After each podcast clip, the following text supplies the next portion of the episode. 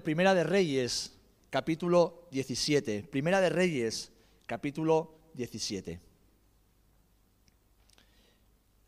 Y empezamos a leer en el versículo 8.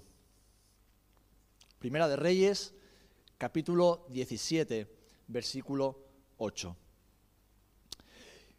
Dice así la palabra del Señor. Vino luego a él palabra del Señor diciendo, levántate, vete a Sarepta de Sidón y mora allí. Y aquí yo he dado orden allí a una mujer viuda que te sustente. Entonces él se levantó y se fue a Sarepta. Y cuando llegó a la puerta de la ciudad, he aquí una mujer viuda que estaba allí recogiendo leña. Y él la llamó y le dijo, te ruego que me traigas un poco de agua en un vaso para que beba. Y yendo ella para traérsela, él la volvió a llamar y le dijo, te ruego que me traigas también un bocado de pan en tu mano. Y ella respondió, Vive ahora Jehová tu Dios que no tengo pan cocido, solamente un puñado de harina tengo en la tinaja y un poco de aceite en una vasija. Y ahora recogía dos leños para entrar y prepararlo para mí y para mi hijo, para que lo comamos y nos dejemos morir. Elías le dijo, no tengas temor, ve, haz como has dicho, pero hazme a mí primero de ello una pequeña torta cocida debajo de la ceniza y tráemela, y después harás para ti y para tu hijo. Porque el Señor Dios de Israel ha dicho así, la harina de la tinaja no escaseará, ni el aceite de la vasija disminuirá hasta el día en que el Señor haga llover sobre la faz de la tierra.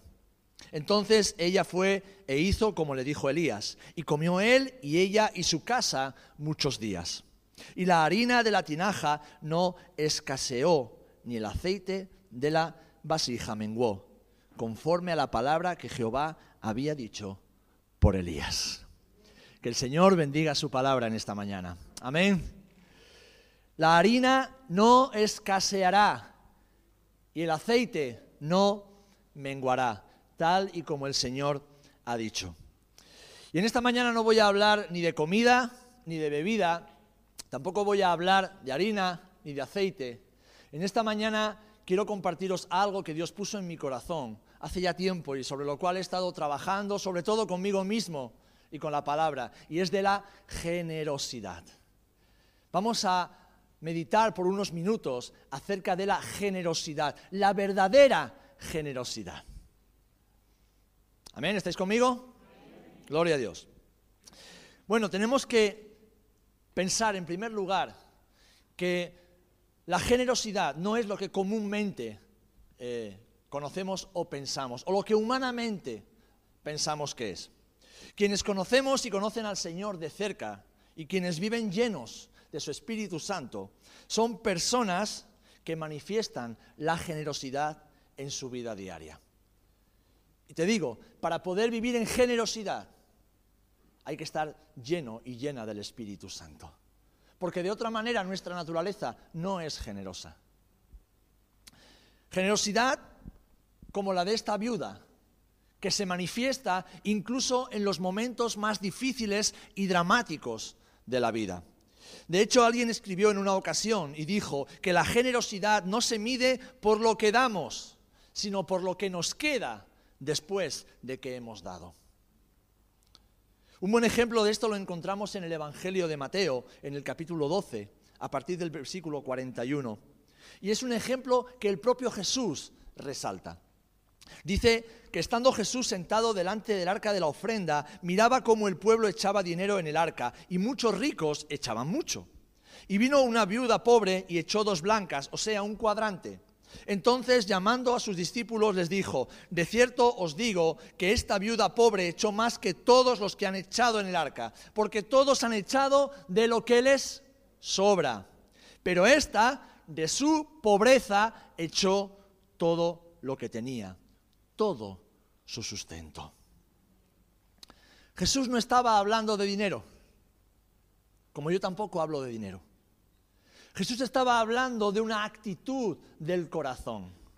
Jesús estaba mostrando qué es la verdadera generosidad, la generosidad que honra a Dios, la generosidad que trasciende lo que hacemos. Porque hermanos, hermanas, la generosidad no tiene tanto que ver con lo que hacemos, sino con lo que somos. Lo voy a repetir. La generosidad no tiene tanto que ver con lo que hacemos, que puede tener apariencia de generosidad, sino con lo que somos. Generosidad es lo que somos y no lo que hacemos. Tanto la viuda de Sarepta que hemos leído en el libro de Primera de Reyes, como la de la viuda del templo de Jerusalén que acabamos de leer, manifestaron con sus vidas el corazón generoso de Dios. Manifestaron con sus actos lo que es la verdadera generosidad. Manifestaron con su acción lo que Dios entiende por verdadera generosidad, porque no dieron de lo que les sobraba, dieron todo lo que tenían y que era para su propio sustento. Es decir, no le estaban entregando dinero, harina o aceite, no, le estaban entregando todo su corazón, toda su confianza al Señor. Y haciendo eso estaban confiando en que aquello que ya no tenían iba a ser suplido por el Señor, como así fue. Porque generosidad no es acerca de dar, no es acerca de ser, no tiene que ver con lo que hacemos, con lo que mostramos. Generosidad tiene que ver con lo que somos. Amén. Así que la pregunta que debemos hacernos en esta mañana después de haber participado un tiempo glorioso delante del Señor a través de la adoración, del canto, participando de los símbolos del pan y del vino que muestran la generosidad de Dios con tu vida y con la humanidad. Después de haber reflexionado sobre todo lo que Dios está haciendo, la pregunta que debemos hacernos es, ¿soy un hombre generoso o simplemente doy? ¿Soy una mujer generosa o simplemente doy? Dar y generosidad son dos cosas muy distintas. La mayoría de las veces las personas damos por dos motivos. Cuando vemos una necesidad o cuando vemos a alguien en apuros. Vemos una necesidad, entonces actuamos y damos. Sabemos de alguien que está en apuros, que ha sufrido una tragedia, que vive una situación límite o dramática, entonces damos. A esto lo podemos llamar de muchas formas. ¿vale? Ofrendar, dar, donar, ayudar. Pero, hermanos, hermanas, esto no implica generosidad. Esto es dar. Y es importante que tengamos claro una cosa. Dar es bueno. Dar es necesario. Dar honra a Dios. Pero dar no significa generosidad. Que estemos dando, que estemos ofrendando, que estemos ayudando, no implica bajo la esfera y los parámetros de Dios de que estamos siendo personas generosas. Porque aunque lo parezcan en ocasiones, dar y generosidad no es la misma cosa. Dar tiene que ver con la acción. En cambio, generosidad tiene que ver con el carácter. Dar lo puede hacer cualquiera, ser no lo puede ser cualquiera. ¿Entienden la diferencia, hermanos? Y Jesús habla sobre ello y lo hace en el Evangelio de Mateo también en el capítulo 6. Y voy a leer una mm, versión un poquito más actual para que entendamos mejor qué es lo que Jesús está queriendo decir. Y es un pasaje que todos conocéis. A lo mejor tu versión, la Reina Valera del 60, lo dice en palabras un poco distintas, pero el mensaje es exactamente el mismo. En el Evangelio de Mateo, en el capítulo 6, dice así, no hagan sus buenas obras delante de la gente. Solo para que los demás les vean. Si lo hacen así, su Padre que está en el cielo no les dará ninguna recompensa. Por eso, cuando ayudes a los necesitados, no lo publiques a los cuatro vientos como hacen los hipócritas. No lo publiques en las calles para que la gente hable bien de vosotros. Os aseguro que si hacen, hacen eso, ya tienen su recompensa. Pero tú cuando ayudes a los necesitados, la reina Valera dice que tu mano derecha no sepa lo que hace tu mano izquierda. Aquí lo que dice es, ni aun a tu amigo más íntimo le cuentes lo que has hecho para ayudar a otro. Es decir, no hagas para ser visto, no des para ser recompensado, no des para recibir la palmadita en la espalda. Dice, hazlo en secreto y tu Padre que ve lo que haces en secreto te recompensará.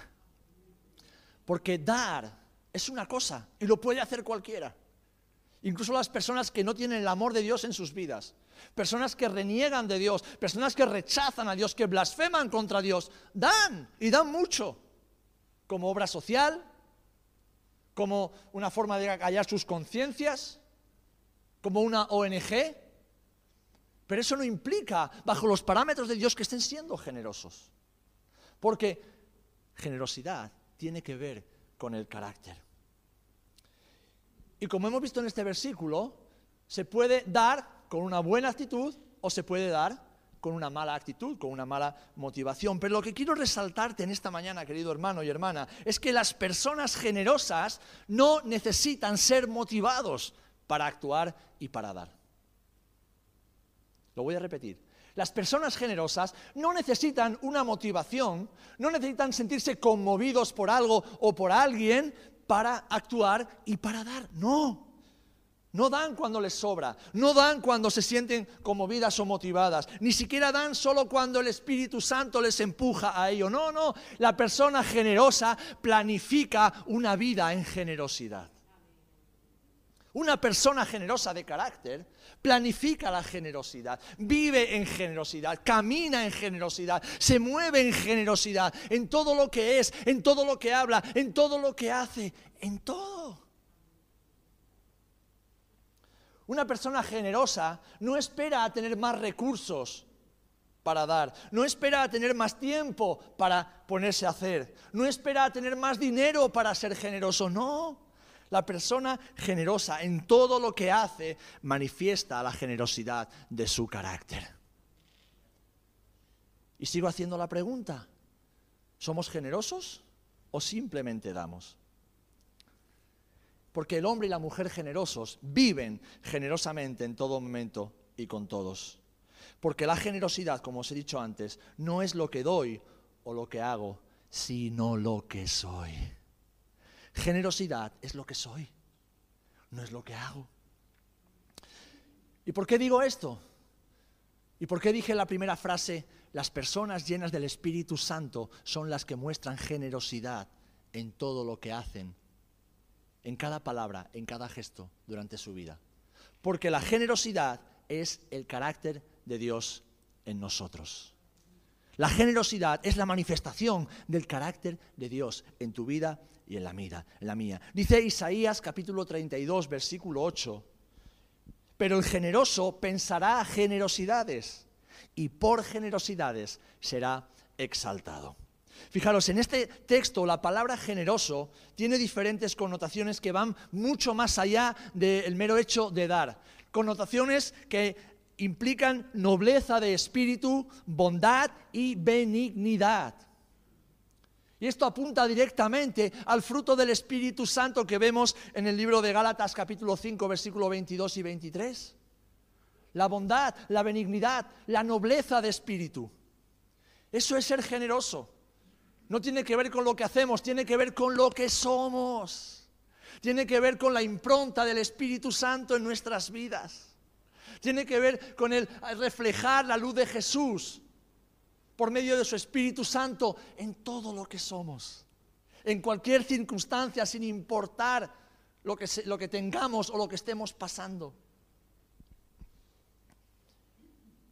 Tiene que ver con lo que Dios hace en nosotros y a través de nosotros. Y yo sé que esto que estoy diciendo puede resultar incómodo porque te estás dando cuenta de que por años tal vez has sido una persona, un hombre, una mujer que ha ofrendado, que ha servido en la iglesia, pero tal vez el Espíritu Santo te está diciendo, pero no has sido generosa y generoso. Lo has hecho religiosamente, ¿eh? lo has hecho obedientemente, pero no quiero que sigas así. Quiero que lo hagas generosamente. Porque el carácter de Jesús manifestado en nosotros es la generosidad. Y no tiene que ver con el dinero. Eso que tan nerviosos nos pone tantas veces. Cuando tocamos muchos temas estamos bien, cuando tocamos el dinero nos ponemos nerviosos. ¿Por qué? Porque no somos generosos, porque somos inmaduros, porque somos carnales, porque tenemos la mirada y el corazón todavía muy agarrado a las cosas de aquí abajo. Una persona generosa, el dinero es como una cosa más, un tema más, algo más de lo que hay que hablar y con lo que hay que lidiar, pero no le supone ningún problema, ningún conflicto, porque su amor está en el cielo, está en Jesús. Su tesoro está en la patria celestial y no en las cosas de aquí abajo. Amén. El hombre y la mujer generosos reflejan la nobleza y la bondad de Jesús en sus vidas. El hombre y la mujer generosos reflejan la bondad y la nobleza de espíritu de Jesús en sus vidas. ¿Por qué? Porque son generosos en amar. Son generosos en perdonar y en pedir perdón. Ups. No, yo soy generoso, yo llevo 20 años en la iglesia ofrendando todos los meses. ¿Y perdonas cada vez que te ofenden? ¿O te lo guardas ahí, esperando la oportunidad de devolverla? Alguien está haciendo palomitas. Generosos en pedir perdón. No, ya Dios sabe que me he arrepentido. No, pide perdón. Porque a quien has ofendido necesita escuchar que le has pedido perdón. Generosos en amar. En amar. En amar. No en solo esperar y reclamar amor, en amar. En amar. No amar solo a los que te caen bien, a los que vienen a tu casa, o tú vas a su casa y lo pasáis bien de vez en cuando, no, en amar a todo el mundo sin condición. En amar a los que te lo ponen fácil y a los que te lo ponen muy difícil. Ahí se muestra la verdadera generosidad. ¿Cuánto estáis conmigo? En involucrarse en la obra de Dios. No, pastor, yo no tengo tiempo. Y un jamón para ti. ¿Cómo que no tienes tiempo? Tienes 24 horas, como todo el mundo. Ahora, ¿en qué las inviertes?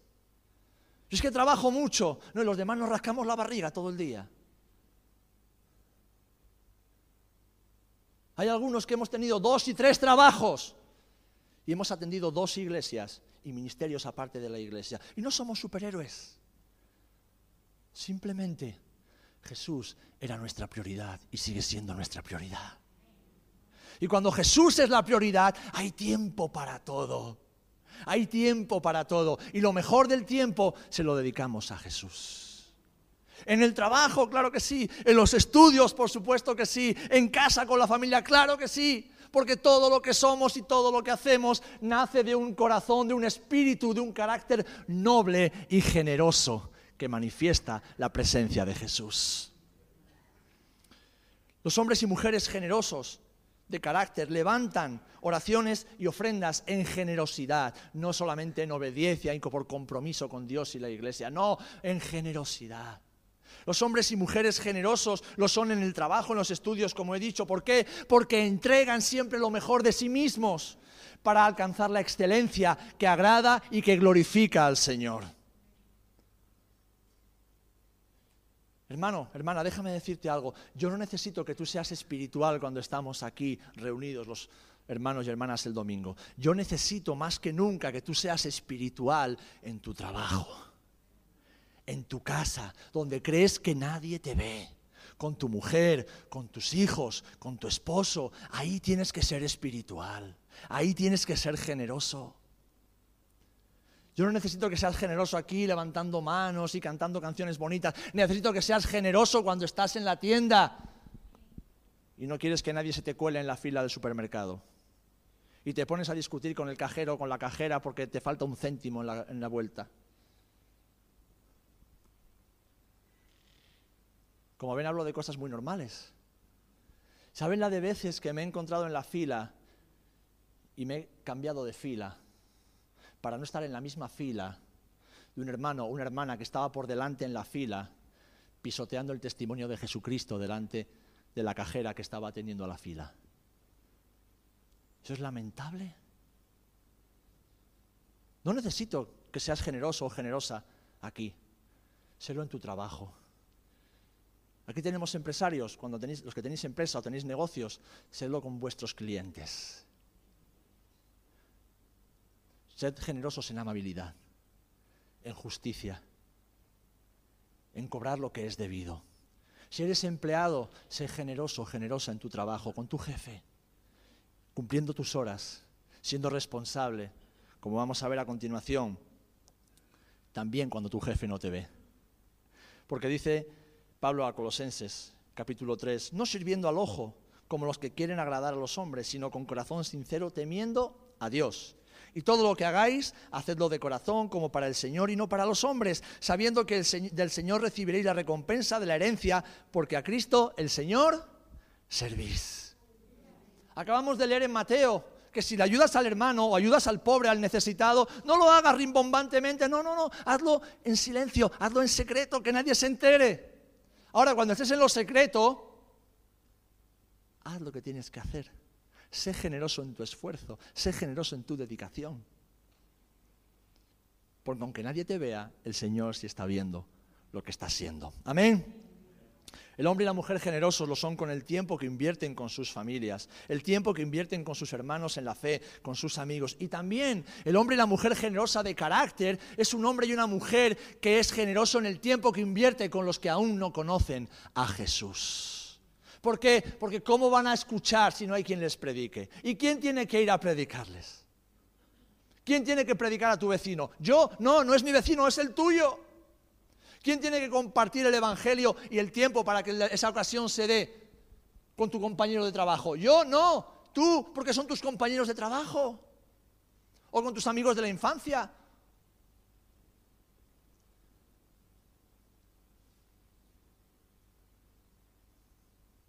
Hermanos, hermanas, dejemos ya de vivir vidas religiosas vidas creyendo que cumplimos ciertos rituales y Dios ya está contento. Mira, Dios te ama, hagas lo que hagas. El Señor nos ama, hagamos lo que hagamos. Pero el Señor no está conforme, hagamos lo que hagamos. Al Señor no le agrada todo lo que hacemos. El Señor se agrada de nuestra alma, pero no se agrada de todo lo que hacemos. Igual que nosotros amamos a nuestros hijos, ¿verdad? Ahora, no estamos de acuerdo con todo lo que hacen. Pues de la misma manera, Dejemos de ser religiosos y vivamos como Cristo vivió, generosamente. ¿Por qué? Porque el carácter del generoso refleja el carácter de aquel que lo entregó todo por nosotros. Y ese fue Jesucristo. Amén. Así que, ¿cómo aprenden nuestros hijos de nosotros? Imitando, ¿verdad? Imitando. Imitando lo bueno y tristemente a veces imitando lo malo. Pues sabéis, hermanos, hermanas, nosotros también debemos imitar la generosidad. Debemos vivir nuestra vida imitando generosidad, imitando la generosidad de Jesús.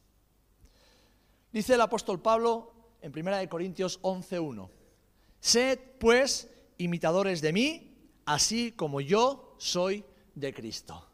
Sed imitadores de mí, así como yo soy de Cristo. Y a simple vista parecería que esta declaración de Pablo es un tanto osada, ¿no? ¿Cómo, cómo, cómo? Si, Pablo fue el apóstol a los gentiles, que llevaba a los gentiles hacia Jesús, ¿cómo es que dice, miradme a mí e imitadme a mí? Pablo sabe muy bien lo que está diciendo. Pablo, ¿qué está diciendo? ¿Soy un hombre perfecto? No, porque en las epístolas dice, yo no pretendo haberlo alcanzado todavía. Aún no he llegado, pero estoy en el camino. Vivo cada día de mi vida con una meta, imitar a Jesús. Imitar su ejemplo, imitar sus palabras, imitar sus enseñanzas, imitar su vida. Y bien que lo imitó. Porque el Señor cuando lo llamó le dijo, este mes es instrumento útil y él, él padecerá por causa de mi nombre. Así que el apóstol Pablo hablaba como quien tiene autoridad, porque él lo había perdido todo todo. Él renunció a todo, como lo hizo la viuda de Sarepta y como lo hizo la viuda del templo de Jerusalén, con tal de ser como su Señor. ¿Eres generoso o simplemente das? Desde que Pablo se encontró con Jesús en el camino a Damasco, su único objetivo fue, como hemos cantado hoy, conocer a Jesús y ser más, ser más como Él. Ese fue el único objetivo que Pablo tuvo durante toda su vida, conocer a Jesús y ser más como Él. Y te lanzo esta pregunta que es un desafío. ¿Cuál es tu objetivo en la vida? ¿Qué objetivo, qué meta persigues en la vida? ¿Tener más dinero y más estabilidad social, económica? ¿Tener más posesiones para, en el caso de que venga la Tercera Guerra Mundial, tener donde esconderte? ¿Alcanzar fama y popularidad? ¿Solamente ser un buen padre, una buena madre? ¿Tener muchos títulos universitarios para decir, wow, cuántas cosas sé? ¿Qué es lo que persigues en la vida? Porque este hombre que nos dice, sed imitadores de mí, así como yo lo soy de Cristo, tenía un solo objetivo y era imitar a Jesús, ser como Jesús. Y por lo tanto, ser un hombre generoso. Dice Filipenses capítulo 3, versículo 7 adelante, dice, pero cuantas cosas eran para mi ganancia, las he tenido como pérdida por amor de Cristo.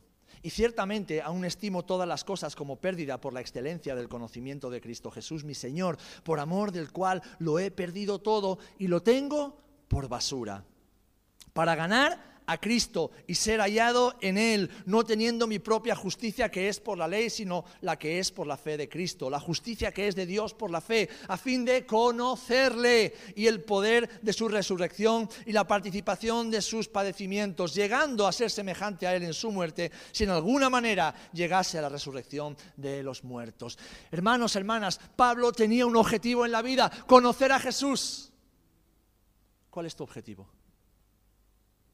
¿Por qué vivimos? ¿Por qué luchamos cada día? ¿Por qué luchamos cada día?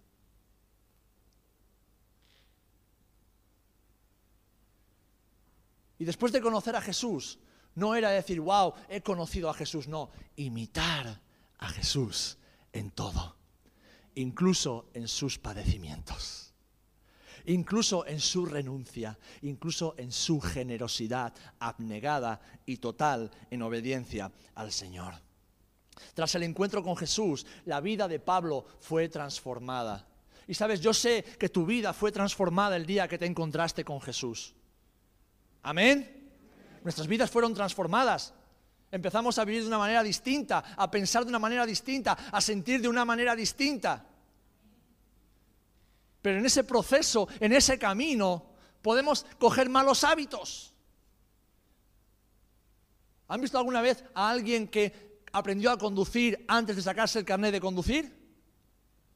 Yo tenía un amigo que suspendió el carnet de conducir y llevaba años conduciendo. ¿Saben por qué? Porque fue tan chulo que cuando se fue a sacar el carnet, sacó el... se puso ahí y tiró millas.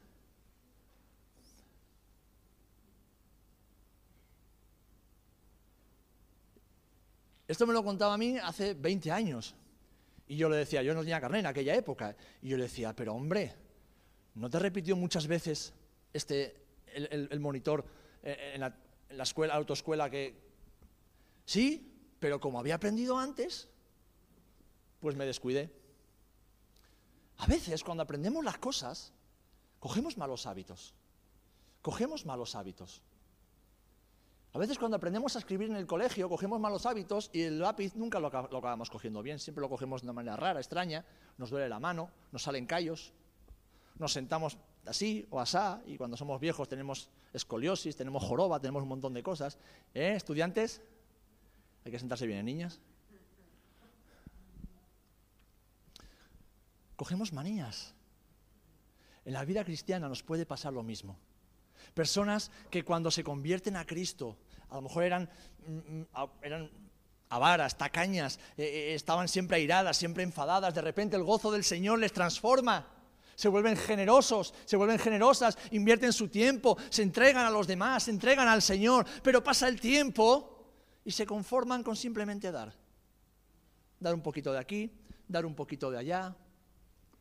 Llenan su vida Llenamos nuestras vidas con muchas cosas de este mundo que nos acaban enredando y nos impiden manifestar el carácter de Cristo. Pablo nunca permitió eso en su vida. El apóstol Pablo dijo, sed imitadores de mí, como yo lo soy de Cristo. Porque él tuvo un encuentro con Jesús y ese encuentro lo transformó. En ese encuentro, Pablo tuvo un encuentro cara a cara con el autor de la vida, con el creador del universo y todo lo que en el universo hay. Vio la gloria del Dios Todopoderoso cara a cara. Pablo no vio solamente una visión, no, es que vio al Dios Todopoderoso cara a cara. Vio a Jesús. Vio a Elohim. Lo vio cara a cara y su vida fue transformada. Y lo expresa de esta manera maravillosa en 2 Corintios 4, 6.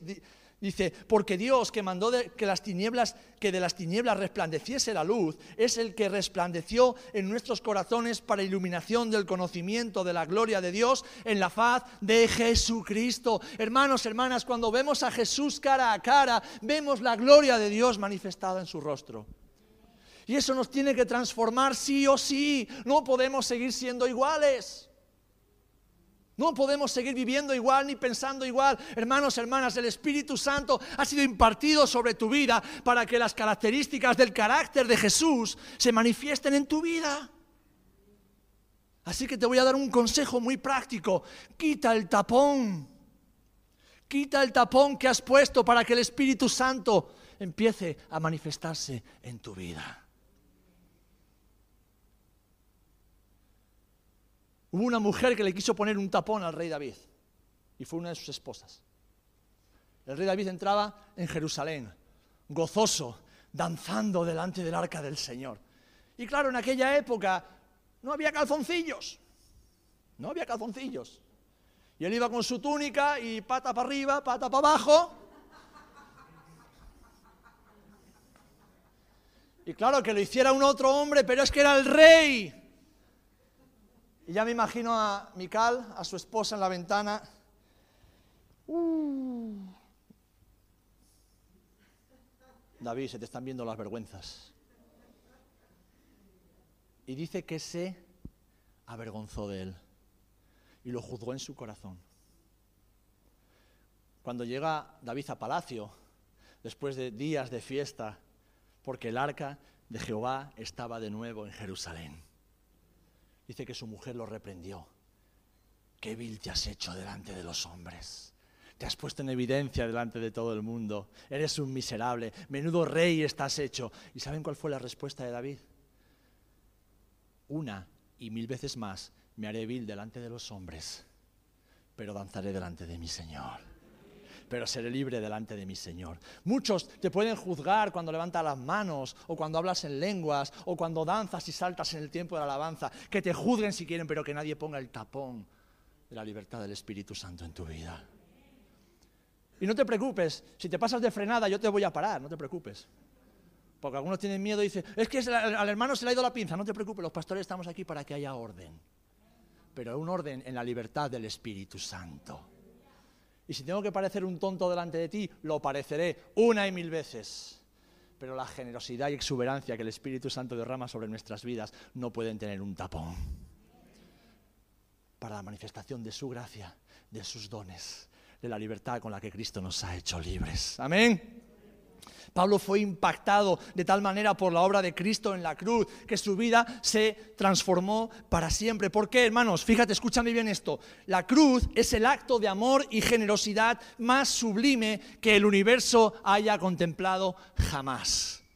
La cruz es el acto de generosidad y de amor más sublimes que el universo haya contemplado jamás. No hay ningún otro acto que ningún ser humano, ningún ser creado, ningún ángel, nadie que podrá hacer que supere en grandeza, que supere en belleza, que supere en pureza a la obra de la cruz. Porque en esa cruz era Dios, el creador de todas las cosas, entregándose voluntariamente por ti y por mí, por toda la humanidad. ¿Hay algún acto de generosidad más grande que ese? No existe. No existe. Pero es que hermanos, hermanas, el mismo espíritu que estaba en Cristo está en mí y está en ti. ¿Qué te impide ser igual de generoso o generosa que Jesús? Quita el tapón de una vez ya por todas. Quita el tapón de tus prejuicios, quita el tapón de tus miedos, quita el tapón de tus argumentos humanos y racionales, quita el tapón y deja que la generosidad que Dios ha puesto en ti emane por los cuatro costados de tu vida. Y no estamos hablando de comida, bebida, dinero, nada, estamos hablando de ser una vida generosa en todo y para con todos. Amén. Desde la encarnación en el vientre de María hasta la crucifixión, Dios mostró su generosidad cada día de la existencia de Jesús sobre la tierra. Pero déjame decirte algo más, Él lo sigue haciendo. Jesús murió, Jesús resucitó. ¿Y qué es lo que Jesús nos ha dejado? ¿Qué es lo que Jesús sigue haciendo? Porque Él dice, y lo vemos en el libro de Efesios 1.3, que Él nos ha bendecido con toda bendición espiritual en los lugares celestiales. Él ha escondido nuestras vidas en Él para Dios. Él nos ha dado dones, nos ha dado talentos, nos inunda con su amor, nos ha renovado su misericordia cada mañana. Hermano, hermana, piensa esto. ¿Ayer pecaste? ¿Hubo alguien que ayer no pecó en nada? Que levante la mano. Porque levantándolo ya pecará mintiendo. Todos pecamos, pero esta mañana nos hemos levantado y hemos dicho, Señor, gracias. Gracias porque tú has renovado tu misericordia. Gracias porque una vez más mis ojos se pueden abrir, puedo mirarte a la cara sin sentir vergüenza por lo que haya hecho, lo que haya dicho, lo que haya pensado, porque me he arrepentido y tú me has perdonado. Y Dios renueva su misericordia no solamente cada mañana, cada segundo de nuestras vidas, porque si no fuera por su misericordia, hace tiempo que ya hubiéramos sido consumidos. Pero Dios es tan generoso que renueva su gracia, su misericordia. Él nos ha dado además favores con los que nos colma cada día y en cada momento. Nos ha dado su Espíritu Santo y dice la palabra que el que se lo pida se lo dará sin medida, sin tapón, para que la exuberancia de Cristo se manifieste en esta generación. El Señor nos ha dado una familia, nos ha dado una familia. Te desafío a que des una vuelta al mundo cuando tengas tiempo yo te aseguro que no habrá un solo país de esta tierra donde no podrás encontrar a un hermano o hermana tuya en la fe. En cualquier lugar donde vayas, tarde o temprano encontrarás a alguien de tu familia, de tu familia en la fe. En este mundo, en este pueblo, hay miles de personas que están solos, se sienten solos. Tú y yo a veces nos sentimos solos, ¿verdad? Pero esa no es la realidad porque tú y yo nunca estaremos solos. Tendremos a nuestro Padre siempre de nuestro lado. Y Él nos ha dado una familia que es la familia de la fe, que es su iglesia, la cual nunca nos dará la espalda. Amén. Y además de todo eso, el Señor nos llena con promesas que afirman nuestros corazones hasta el día en que Él regrese a buscarnos, porque es la mayor de todas las promesas. Jesús volverá. Él prometió que volvería, no sabemos cuándo, tampoco sabemos mucho del cómo, pero sabemos que volverá y estaremos para siempre con Él. Promesas que afirman nuestros corazones. Hermanos, hermanas, ¿por qué? Porque Él nos ama, pero es que su amor y su generosidad van siempre de la mano. Si tú dices estar lleno de amor y no eres generoso, no eres ni amoroso ni generoso, eres un mentiroso. ¿Por qué? Porque el que ama es generoso. El que ama es generoso. El que ama de verdad es generoso. Y tú y yo no tenemos excusas. ¿Por qué? Porque el Espíritu del Dios vivo ha sido derramado en nuestros corazones. ¿Para qué? Para ser imitadores de Cristo y ya no de Pablo. Ser imitadores de Jesús en todo lo que somos y en todo lo que hacemos. Amén.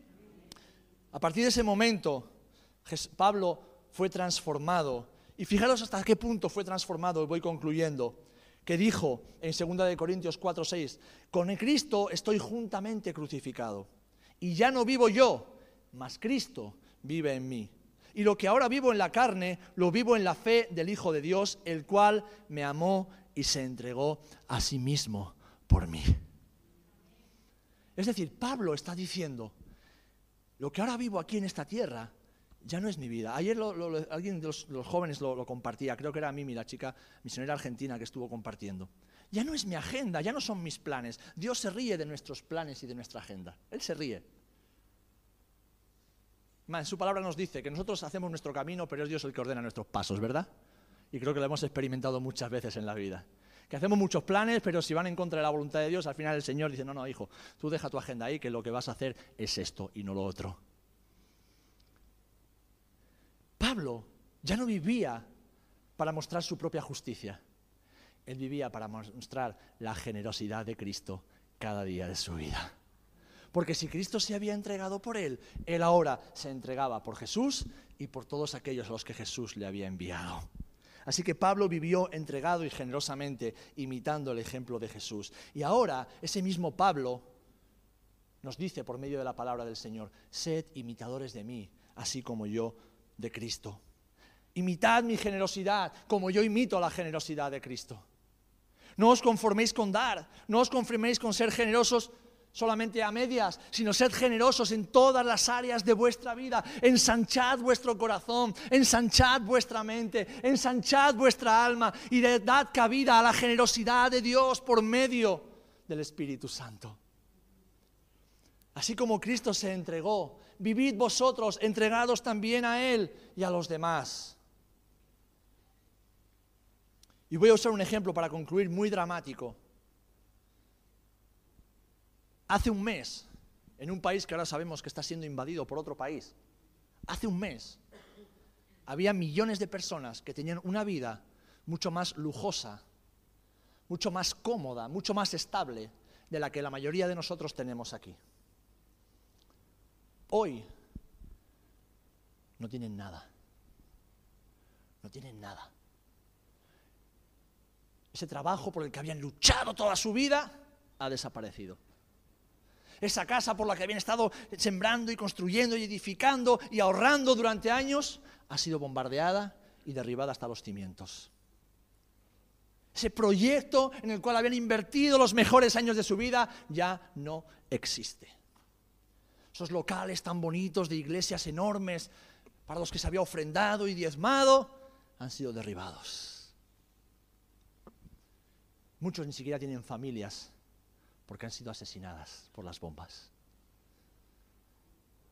Y no estamos hablando de un contexto a veces que decimos lejano, no, estamos hablando de un país de Europa, o sea que si les pasa a ellos, mañana nos puede pasar a nosotros. Y la pregunta es, ¿dónde está tu objetivo? ¿Dónde está tu meta? ¿Para quién vives? ¿Para quién vivimos? ¿Damos o somos generosos? ¿Damos o somos generosos? Sed imitadores de mí, así como yo de Cristo.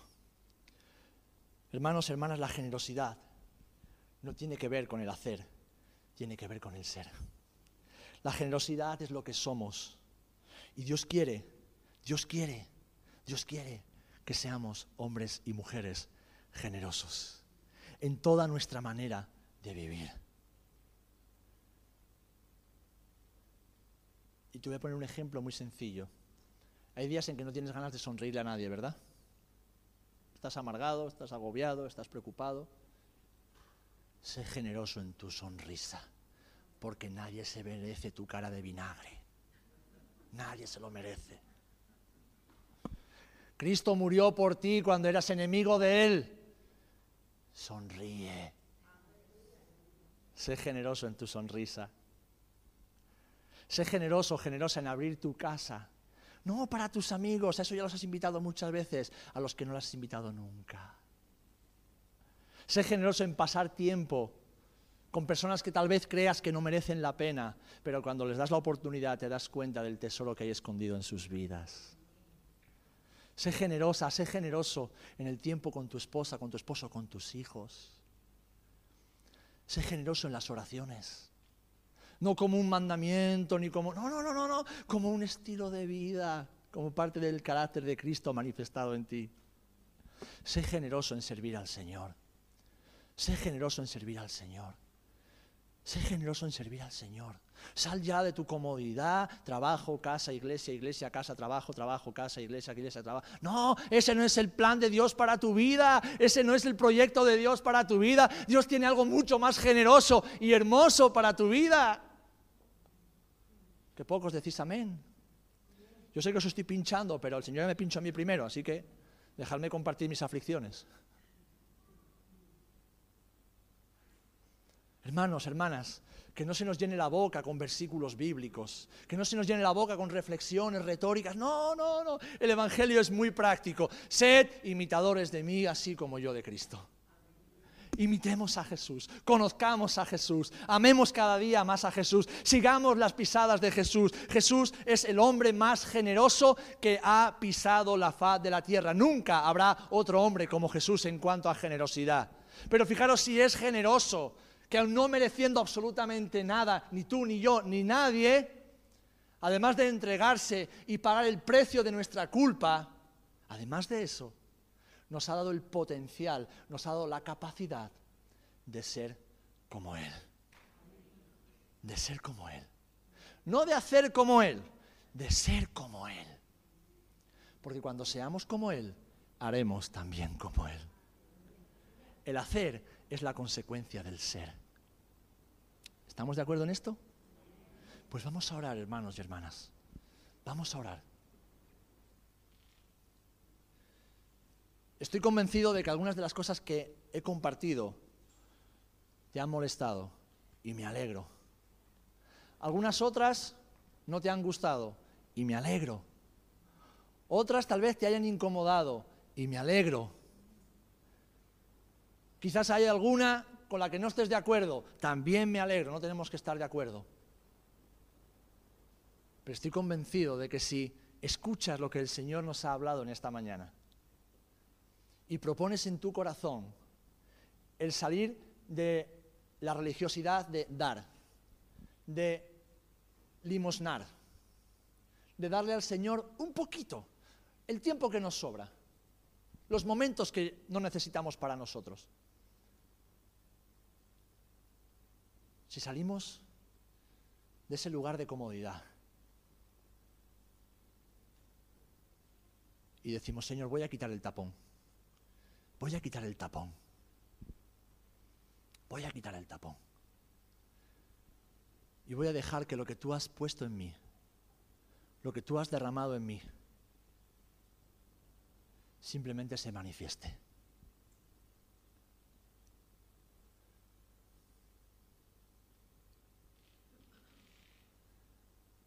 Ayer los chicos del Fajade nos dieron las gracias y dijeron, ¿qué, iglesia más generosa, qué iglesia más generosa. Y yo decía, pues es que no nos conoces, porque todavía nos queda mucho por crecer y por, y por avanzar.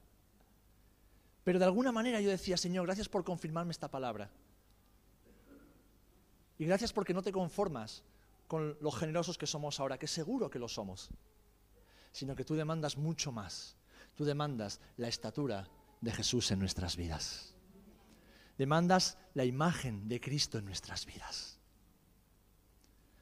Y hemos cantado, quiero conocer a Jesús y ser hallado en Él. Pues cuando seas hallado en Cristo, serás hallado y hallada como un hombre y una mujer generoso y generosa. Serás hallado y hallada como una mujer que vive en generosidad un hombre y una mujer que entrega lo mejor de su vida para Jesús. Un hombre y una mujer que no se conforma con venir aquí y escuchar una buena palabra y luego salir a la casa y ser un demonio con su esposa, con su esposo. No, no, no, no. Un hombre y una mujer que dice, no, no, no, yo voy a ser la imagen de Jesús en mi casa. Mi mujer va a ser transformada por el amor de Dios a través de mi generosidad. Mis hijos van a ser impactados, mis hijos van a ser transformados, mis hijos van a ser imitadores de Cristo al ver mi ejemplo para con ellos. En mi trabajo, en mis estudios, en mi barrio, no voy a tener que decir muchas palabras. Los que me conocen van a ver que soy el reflejo de Jesús, porque soy generoso en todo lo que soy y en todo lo que hago.